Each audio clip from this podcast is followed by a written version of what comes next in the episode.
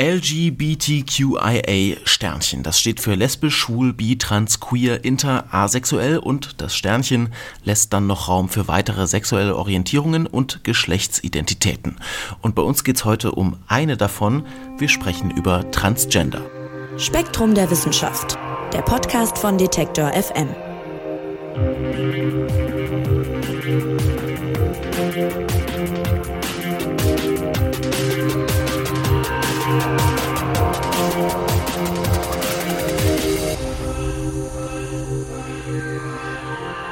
Im Juni, da werden seit einigen Jahren ja weltweit beim sogenannten Pride Month Toleranz und Vielfalt gefeiert und auch bei Spektrum der Wissenschaft gibt es dazu aktuell einen Themenschwerpunkt und deshalb wollen wir auch hier im Podcast uns in dieser Ausgabe einem der vielen Aspekte, muss man ja sagen, widmen, die beim Thema sexuelle Vielfalt interessant sind, nämlich dem Thema Transgender. Und auf spektrum.de gibt es dazu gerade einige Artikel und deshalb ist Redaktionsleiterin Alina Schadwinkel bei mir am Telefon. Hallo Alina. Hallo Marc. Alina, Frage vorneweg, wie viele Transpersonen gibt es denn eigentlich? Ah, du beginnst aber auch gleich immer mit den schwierigen Fragen. Also es werden offiziell keine Daten gesammelt erfasst. Ja, entsprechend schwierig ist es zu beziffern, wie viele Transpersonen in Deutschland eigentlich leben. Jetzt können wir uns dem Ganzen aber nähern, weil es gibt klinische Stichproben, die sich mit Transgeschlechtlichkeit äh, der Zahl an Eingriffen sowie Hormontherapien befassen. Und darauf basierend lässt sich halt schätzen, dass sich rund 9 von 100.000 Menschen als trans empfinden. Man kann aber auch anders rangehen an die Zahlen und mal in Umfragen schauen. Und da ist der Wert dann tatsächlich deutlich höher. Also wird gefragt, ob jemand ambivalent oder trans ist, dann stimmen zwischen 144 und 566 von 100.000 Menschen zu.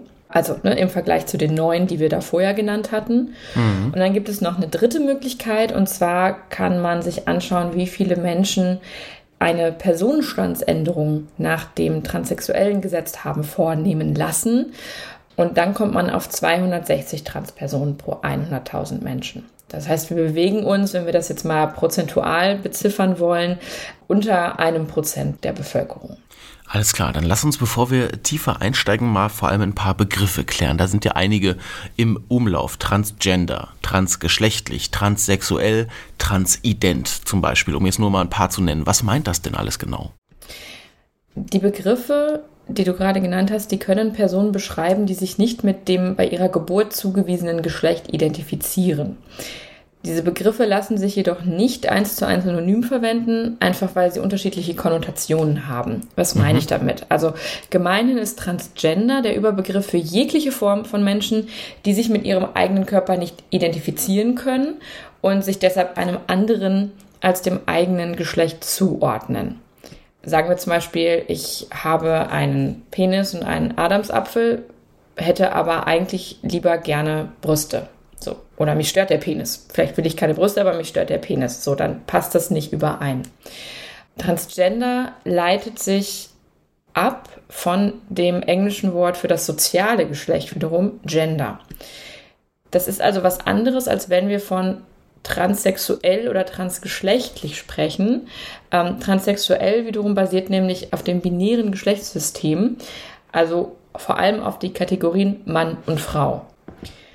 Und transzendent hattest du auch erwähnt. Das ist neben transgeschlechtlich ein weiteres Wort, wie gesagt, für Transgender. Aber es wird als Selbstbezeichnung genutzt, um zu betonen, dass es eben nicht nur um ein Körperbewusstsein geht, Penis, Brust und so weiter und so fort, Vagina, sondern es Teil der Identität ist, wo man sich auf dem Spektrum der Geschlechter einordnet. Und ja, da es eben mehr als zwei Geschlechter gibt, äh, gibt es einiges dazwischen, das ja wir derzeit gar nicht klar benennen können und vielleicht auch so nie benennen werden können, wollen wir vielleicht auch gar nicht.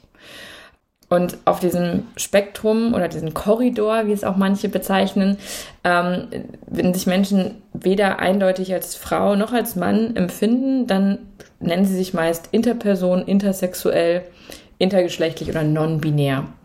Und heißt einfach wirklich, sie fühlen sich keinem der beiden klassischen von der Gesellschaft zugewiesenen Geschlechter zugehörig und wollen auch von ihrem Umfeld keinem zugeteilt werden. All das gesagt, möchte ich darauf hinweisen, dass man bedenken sollte, dass diese Begrifflichkeiten selbst innerhalb der Community nicht abschließend geklärt sind. Also manche beziehen sich eher auf den Überbegriff Transgender, andere bevorzugen den Begriff Transsexualität und definieren den auch für sich etwas anders, als ich das jetzt womöglich gerade wiedergegeben habe.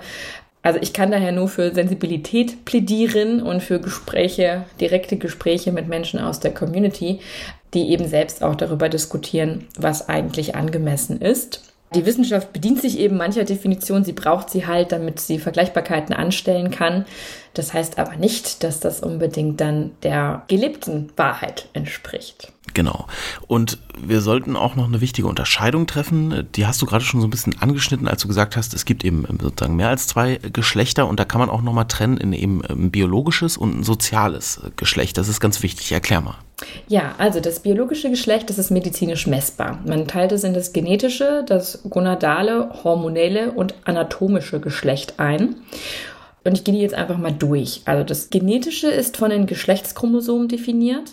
Das heißt, männliche Individuen besitzen ein Y und ein X-Chromosom, weibliche wiederum zwei X-Chromosomen.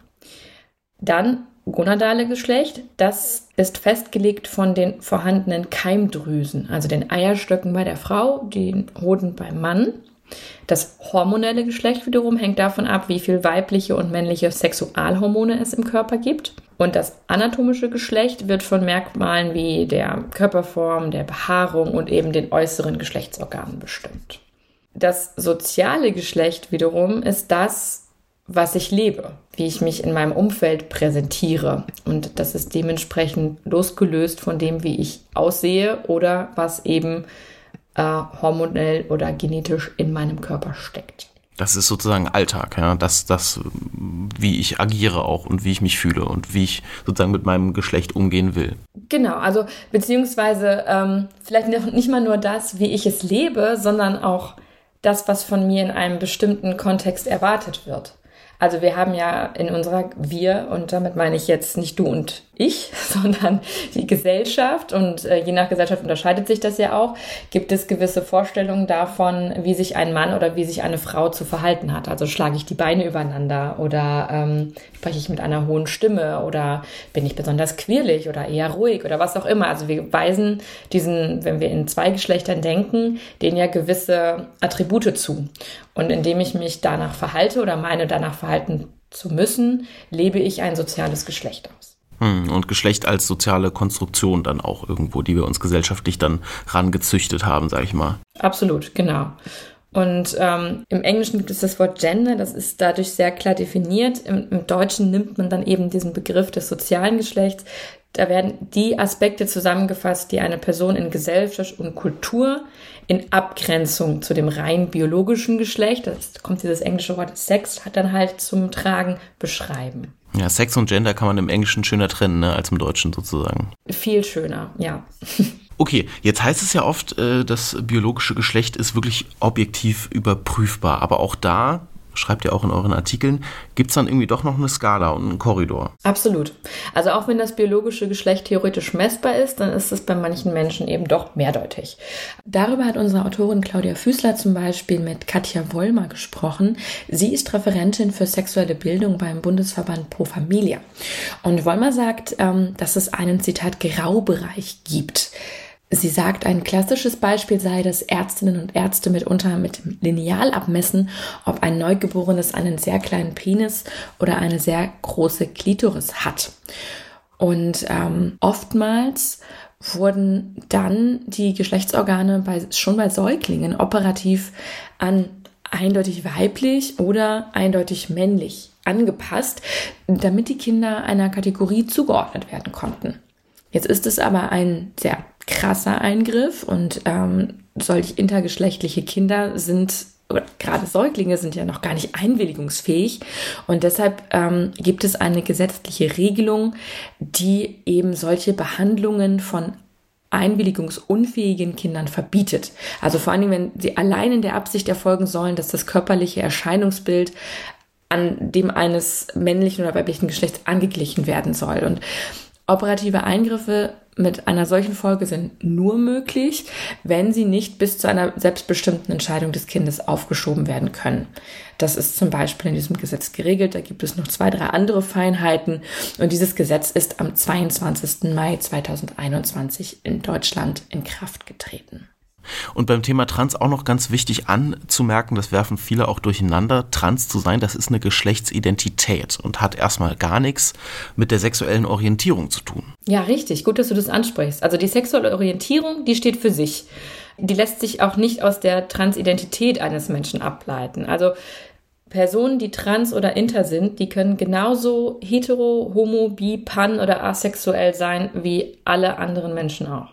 Und eine Sache würde ich auch noch gerne erwähnen, weil ähm, ich das auch schon oft gesagt habe und falsch sozusagen gesagt habe, äh, die, die Formulierung im falschen Körper geboren, die hat sich irgendwie durchgesetzt äh, für Transmenschen. Das ist aber eigentlich eine Fehlkonstruktion, schreibt ihr auch auf. Inwiefern denn? Ja, also sehr klar hat das die systemische Therapeutin Marie Günther vom Bundesverband Trans im Gespräch mit unserer freien Autorin formuliert. Also sie legt einfach Wert darauf, dass die Idee des falschen Körpers so eine Fehlkonstruktion ist, weil eben nicht Transmenschen selbst das Gefühl haben, falsch zu sein. Das wird ihnen halt zugewiesen. Also Transmenschen fühlen sich einfach so, wie sie sich fühlen, aber sie passen dann eben nicht in das, was die Gesellschaft so als Norm klassifiziert hat. Ähm, weil eben wir aufgrund unserer Geschlechtsmerkmale ein bestimmtes Verhalten zeigen sollen. Das ist das, was wir vorhin schon mal besprochen hatten. Wie verhält sich ein Mann, wie verhält sich eine Frau? Mhm. Und ähm, Günther sagt zum Beispiel auch, jetzt, wenn ein Kind älter wird und fragt, wieso soll ich das eigentlich machen, dann heißt sowas wie, ja, weil du ja ein Junge bist. Oder aber kletter da nicht hoch auf den Baum, du bist doch ein Mädchen. Oder warum bist du denn so schmutzig? Mädchen sollten sauberer sein. Also es klingt jetzt sehr altbacken, aber es ist tatsächlich Alltag noch in Deutschland. Mhm. Und ich kann nur empfehlen, äh, achtet mal drauf, hört euch mal rum oder auch, auch achtet mal auf euch selbst, wie ihr Menschen wahrnehmt und wie ihr sie direkt in so Kategorien packt. Und Kinder, die sich sowas fragen, gucken sich zwischen die Beine, so, so formuliert es Günther, und kommt dann zu dem Schluss, irgendwas ist da unten falsch, weil wie mein Körper aussieht, passt nicht zu dem, wie ich mich verhalte. Und daher kommt diese Misskonzeption vom, vom falschen Körper. Aber es ist eigentlich eher sozusagen genau. die falsche Gesellschaft, in die, in die man geboren wurde. Äh, ja, aber wie, wie kann man denn falsch sein? Man ist, wie man ist, man, mm. man liebt, wie man liebt. Und ähm, nur weil es dieses Konstrukt gibt, passe ich halt nicht in eine gewisse Schublade. So, das macht mich ja aber nicht falsch. Das sollte ja eher dazu führen, dass wir diese Schubladen mal überdenken. Und es ist nicht nur die Gesellschaft, die Transmenschen häufig diskriminiert, sondern auch die Gesetze und Paragraphen, die solche Gesellschaften dann eben auch äh, erlassen. Ja, da gibt es ein konkretes Beispiel, nämlich diese ICD, hat man vielleicht schon mal gehört. Das ist so eine internationale Klassifikation von, von Krankheiten und Gesundheitsproblemen. Und da wurden Transpersonen auch lange diskriminiert ist auch teilweise immer noch so, aber es hat sich jetzt in der aktuellen Auflage von diesem Jahr was Entscheidendes geändert. Was denn? Genau, vielleicht noch ganz kurz, die ICD, du hast es gerade selber gesagt, das ist diese internationale Klassifikation. Das heißt, es ist in dem Sinne kein Gesetz und auch kein gesetzlicher Paragraph, sondern es ist halt ein Werk, mit dem Ärztinnen und Ärzte arbeiten, nachdem sie behandeln und Diagnosen erstellen. Mhm. Wollte ich nur noch mal klarstellen, aber tatsächlich gibt es auch, also schau dir das transsexuellen Gesetz in Deutschland an, von das noch aus den 80er Jahren stammt, das einiges zu überarbeiten, um ähm, mal auf Stand zu kommen wollen wir jetzt vielleicht aber gerade nicht vertiefen. äh, zum ICD wolltest du was wissen. Und ja, im letzten, also ICD 10, war Transsexualismus noch als Zitat Störungen der Geschlechtsidentität Zitat Ende definiert und es war auch im Abschnitt mentale und Verhaltensstörungen eingeordnet.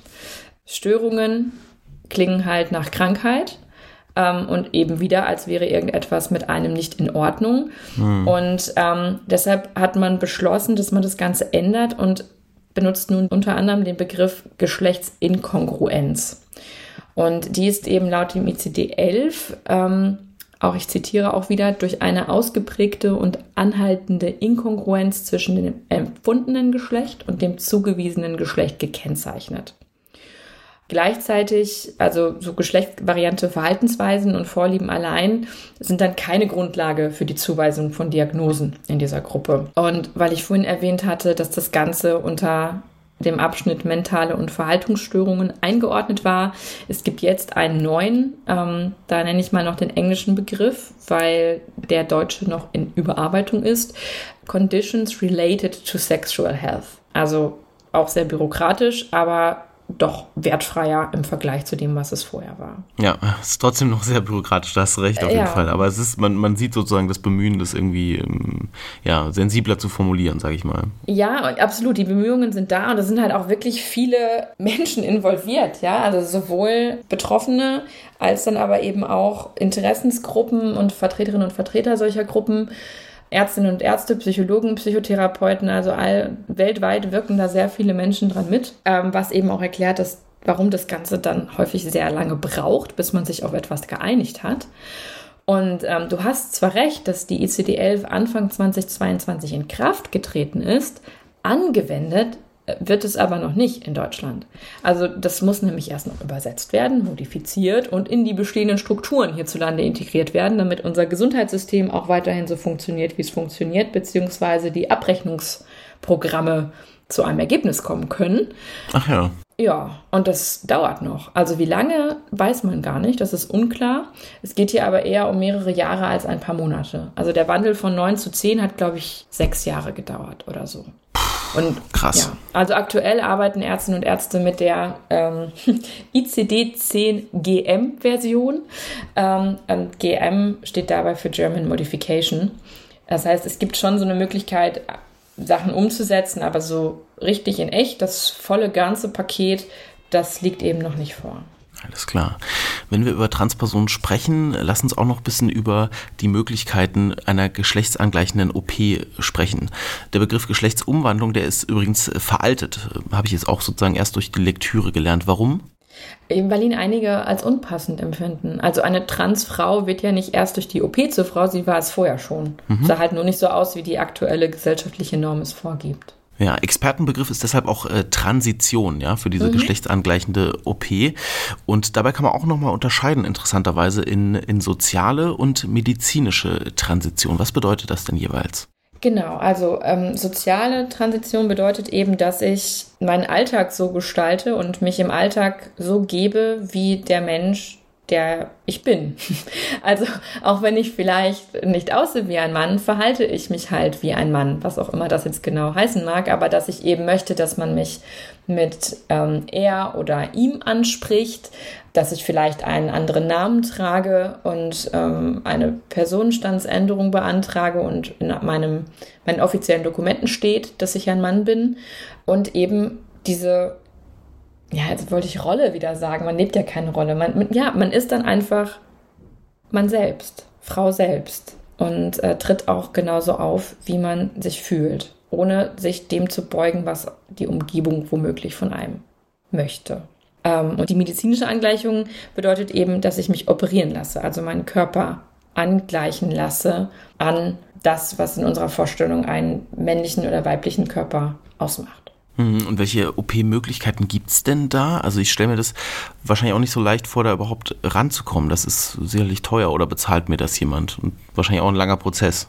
Ah, so viele Fragen auf einmal. Also um das im Detail durchzugehen, das möchte ich an dieser Stelle schon mal sagen, bräuchten wir ein ganz langes Special oder mehrere Folgen. Deswegen, ich halte es jetzt hier kurz. Mhm. Und wer es dann noch genauer wissen möchte, der möge uns schreiben oder auf spektrum.de unter anderem das Interview mit dem Chirurgen Sebastian Dietrich lesen, der Transperson operiert und Details liefert. Wir haben auch echt detaillierte, eindrückliche Infografiken, die zeigen, was möglich ist.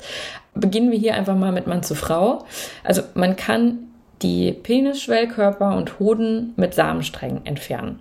Und wer möchte, kann sich aus der Penisschafthaut und einem Vollhauttransplantat des ehemaligen Hodensacks eine neue Vagina formen lassen, Neovagina genannt. Im Fall von Frau zu Mann gibt es dann noch mehr Schritte also vergleichsweise mehr Schritte. Da geht es zum Beispiel darum, dass sich jemand die Brust entfernen lässt, vielleicht noch Gebärmutter und Eierstöcke rausnehmen lässt. Es ist möglich, die Scheide zu schließen und zum Beispiel die Klitoris zu strecken oder aber äh, mittels einer, das nennt sich dann Phalloplastik, einen neuen Penis aufbauen zu lassen, ein Penoid. Ähm, auch kann man sich Hodenprothesen einsetzen lassen. Da ist sehr viel möglich heutzutage. Es ist unterschiedlich aufwendig. Und was man auch noch machen kann, das ist, ähm, also in beiden Fällen, ob jetzt von Mann zu Frau oder Frau zu Mann, kann man sich zudem das Gesicht anpassen lassen. Also sagen wir jetzt mal höhere Wangenknochen setzen lassen oder eben ein breiteres Kinn formen. Und man kann auch an der Stimme arbeiten. Das wird allerdings eher nicht operativ gemacht, sondern ähm, da hilft schon das Training mit Logopädinnen oder Logopädinnen, ähm, um so ein anderes Timbre zu bekommen oder eben die Tonhöhe zu verändern. Hm, und was muss ich dafür tun? Genau, ähm, das wolltest du auch noch wissen. Also nach dem derzeitigen transsexuellen Gesetz muss mindestens äh, für 18 Monate eine psychotherapeutische Betreuung stattgefunden haben und die Indikation zur Durchführung einer geschlechtsangleichenden Operation befürwortet werden von einem Fachmann, einem Arzt oder einer Ärztin beziehungsweise eben einem Psychotherapeuten. Und mit der Psychotherapie ist es dann möglich, im Rahmen von zwei Gutachten, die bestätigen, dass die Person transsexuell ist, eine Namens- und oder eine Personenstandsänderung eintragen zu lassen. Wer möchte, dass die Krankenkasse die Kosten übernimmt, der braucht dann noch eine, nennt sich somatisch-ärztliche Indikation, etwa von den behandelnden Chirurgen. Und was früher mal verpflichtend war, heutzutage aber als hilfreich, aber eben nicht zwingend notwendig gilt, ist eine Hormontherapie, eine gegengeschlechtliche Hormontherapie. Das heißt, als Frau bekomme ich Testosteron, als Mann Östrogene, um meinen Körper in dem Angleichungsprozess zu unterstützen. Und die sollte mindestens sechs Monate dauern. Sagt man so Pi mal Daumen, ja, aber auch ein wichtiger Hinweis an dieser Stelle, bei der Kostenübernahme für eine Brustvergrößerung bei Transfrauen ist es eine Voraussetzung, dass diese Hormontherapie 24 Monate dauert. Natürlich nur, wenn die Person über die lange Zeit die Hormone auch wirklich gut verträgt. Also das heißt jetzt nicht, man muss, muss, muss die Hormone nehmen und wenn es mir dabei aber total schlecht geht, dann muss ich das durchziehen, sonst habe ich keine andere Möglichkeit, sondern wenn da wirklich ungewollte Nebenwirkungen oder gar gesundheitliche Schäden auftreten, dann wird diese Therapie abgebrochen und es ist trotzdem noch möglich, eben mit entsprechenden Belegen, die Brustvergrößerung von der Krankenkasse bezahlt zu bekommen. Also einige Hürden zu nehmen auf jeden auf, Fall, auf jeden diesem, Fall. in diesem Prozess. Sowohl medizinisch natürlich einige Schritte, die man einfach äh, gehen muss, aber auch so von dem, was man, ja ich sag mal, erledigen muss. Du hast diese, diese Therapie zum Beispiel angesprochen, ne? Absolut. Und du hattest mich ja auch noch nach den Kosten gefragt. Ähm, und die unterscheiden sich halt wirklich je nachdem, ob jetzt zum einen, ob die Person sich äußerlich von Frau zu Mann oder Mann zu Frau umwandeln lassen möchte, aus dem einfachen Grund, dass es im Fall von Frau zu Mann, wie eben gesagt, mehr Eingriffe gibt.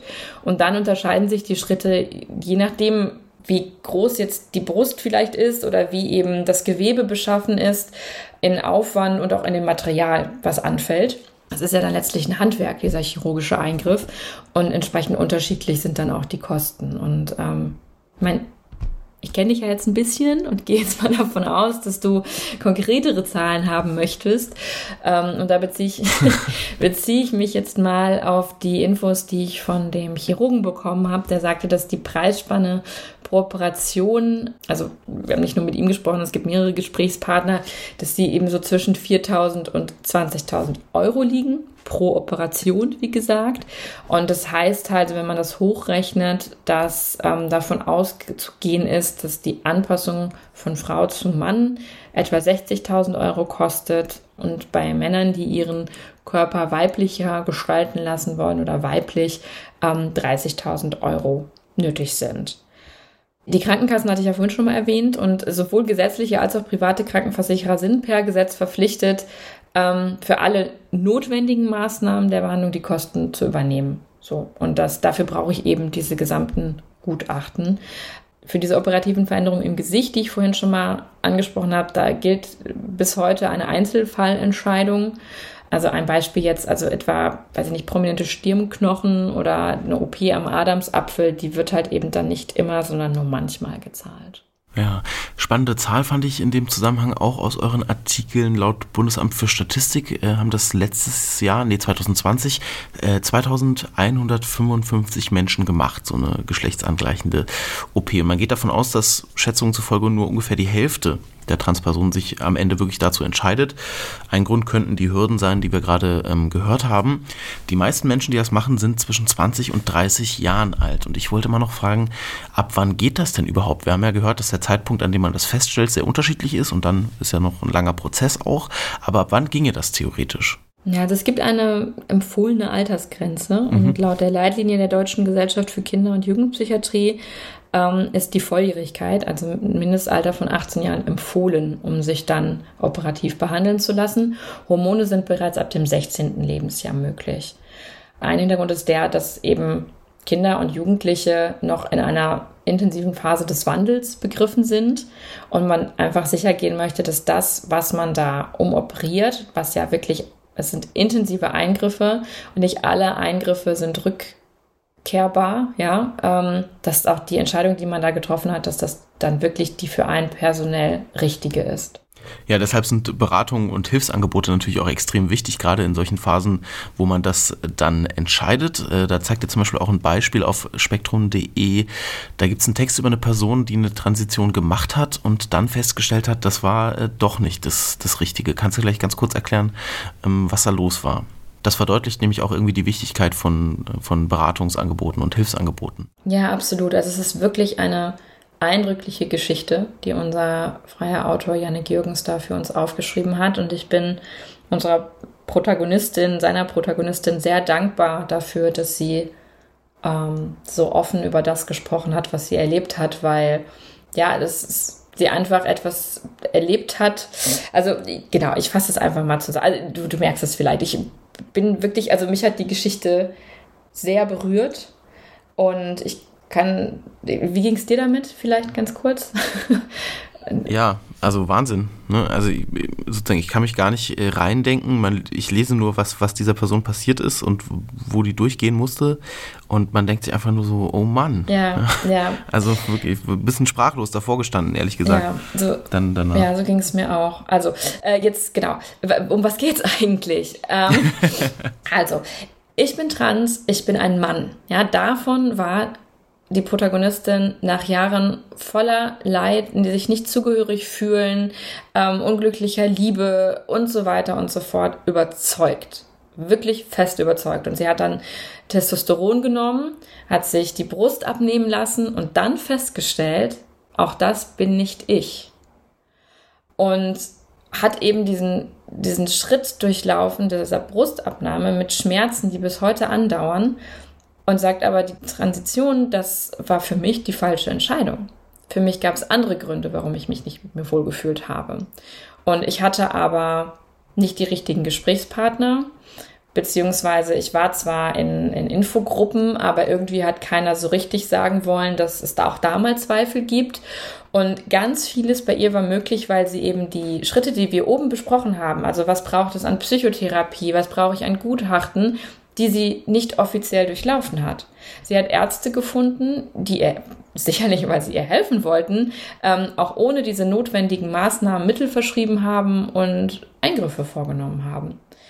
Und im Endergebnis war das aber etwas, was ähm, ihr Unwohlsein beziehungsweise sogar ihr Leid einfach nochmal verlängert haben. Und was mich unter anderem besonders berührt hat bei der Geschichte ist, dass wer in Frage stellt, ob eine Transition immer das Richtige ist, schnell als transfeindlich beschimpft wird. Und zwar selbst innerhalb der Community wird darüber nicht offen gesprochen. Also so hat es zumindest die Protagonistin erfahren. Und sie sagte, ähm, so ein Zitat, ich, ich wünschte, man hätte mit offenen Karten gespielt, weil als sie sich irgendwann mal äußerte und sagte, hm, irgendwie, ich bin mit meiner Entscheidung jetzt gar nicht glücklich, ähm, geht das nur mir so, hat niemand offiziell in so einer Runde gesagt, ja, ja, doch, äh, habe ich auch erlebt, sondern die Leute haben sich hinterher bei ihr gemeldet, weil sie es nicht offiziell besprechen wollten.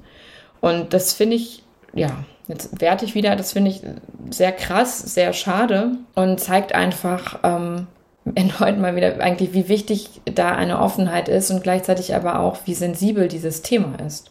Hm. So eine Offenheit kann natürlich auch nur, eigentlich nur die Mehrheitsgesellschaft herstellen, indem sie dann eben mit dieser Stigmatisierung aufhört. Ne? Das ist ja, führt genau. ja sicherlich auch dazu. Genau, also ja. ich möchte mich wirklich überhaupt nicht, ähm, ich möchte überhaupt nicht anmaßend sein und hier sagen, wer sich wie wo zu verhalten hat. Ähm, das steht selbstverständlich jedem frei. Ich hoffe, das kam gerade nicht falsch rüber. Die Person, die da sehr offen mit uns gesprochen hat, ist einfach sehr viel Unglückliches passiert. Und man kann jetzt halt nur wünschen, und sie scheint auf einem sehr guten Weg zu sein, dass es ihr dann halt einfach demnächst auch mal wirklich gut geht. Ähm, ich kann, ich, es ist eine absolute Leseempfehlung. Ich ähm, nochmal sehr dankbar für, dafür, dass wir diesen Text haben, dass es diesen Menschen gibt, der so offen spricht. und hoffe einfach, dass es diese Geschichte, dieser Einzelfall äh, vielen anderen Menschen dann auch helfen kann, weil es zum Nachdenken anregt und zur Diskussion. Alina, jetzt haben wir viel über Hilfe und Beratung und wie wichtig das ist gesprochen. Dann lass uns zum Schluss auch nochmal äh, darauf eingehen, wo können Menschen denn Unterstützung finden? Ja, gut, dass du fragst. Also ähm, wir haben eine recht lange Liste auf spektrum.de zusammengestellt, die auch nicht vollständig ist. Ähm, ich möchte hier aber Auszüge zumindest erwähnen. Auf der Seite des Regenbogenportals der Bundesregierung kann man zum Beispiel seine Postleitzahl eingeben und ähm, darüber dann Beratungsangebote, Selbsthilfegruppen oder Interessenverbände in der Nähe finden. Man kann da sogar gezielt nach Angeboten für Kinder und Jugendliche suchen. Das können Betroffene selbst machen, das können aber auch Freundinnen, Freunde, Familie machen. Davon abgesehen kann es lohnen, mal einen Blick in das Portal für intertrans, genderqueere Jugendliche zu werfen, meingeschlecht.de. Oder es gibt einen Verein von Eltern von Transkindern, Trakine e.V. heißt der. Dann gibt es eine Beratungsstelle für Transsexuelle und deren Angehörige, die findet sich unter trans-ident.de. Oder man wendet sich an das Zentrum für Sexualwissenschaft, CSW. Ähm, da kann man auch anrufen. Es wird aber darauf hingewiesen, dass man den Erstkontakt bitte möglichst per Mail aufnehmen soll. Das ist dann info.csw.berlin. Dann gibt es, ich habe es vorhin schon mal gesagt, ähm, weil wir mit jemandem von dort gesprochen haben, den Bundesverband Pro Familia und echt vieles mehr. Ja, die erwähnte Liste findet ihr auch auf spektrum.de. Alina hat es gerade schon gesagt. Und da eben auch den Themenschwerpunkt zu Transgender und Transpersonen. Und da gibt es auch noch eine andere Geschichte zu lesen, nämlich die von Jakob, die fand ich auch sehr eindrücklich, der früher Anna hieß und eben seinen Weg da beschreibt. Und auch sehr hilfreich, zum Beispiel für mich, fand ich wirklich interessant. Antworten auch auf die Frage, wie spreche ich mein Gegenüber denn eigentlich korrekt an? Das ist ja auch sehr wichtig und entscheidend. All das auf spektrum.de. Schaut da gerne mal rein. Ist ja nicht nur im Pride-Monat Juni ein wichtiges Thema. Nee, überhaupt gar nicht. Es, es beschäftigt uns immer. Jetzt wird gerade die Aufmerksamkeit größer oder der, der die Lust, sich damit auseinanderzusetzen. Und äh, ich würde mich freuen, wenn wir das alle mehr machen. Und ähm, möchte noch ganz kurz sagen, dass es wirklich, also dieser Prozess, sich über das eigene Geschlecht klar zu werden, das kann Monate dauern, es kann aber auch Jahre dauern.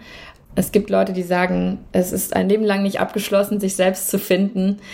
Und wer es gut meint, also Eltern, Freunde und alle anderen können Menschen nur begleiten, da sein, zuhören, und mehr geht nicht. und das ist aber schon ganz viel. Vielen Dank dir, liebe Alina, fürs Erklären. Ich danke dir für dieses schöne Gespräch. Und euch wünsche ich eine schöne Woche. Seid auch kommende Ausgabe wieder dabei. Mein Name ist Marc Zimmer. Das war der Spektrum Podcast. Ich sage Tschüss und macht's gut. Spektrum der Wissenschaft. Der Podcast von Detektor FM.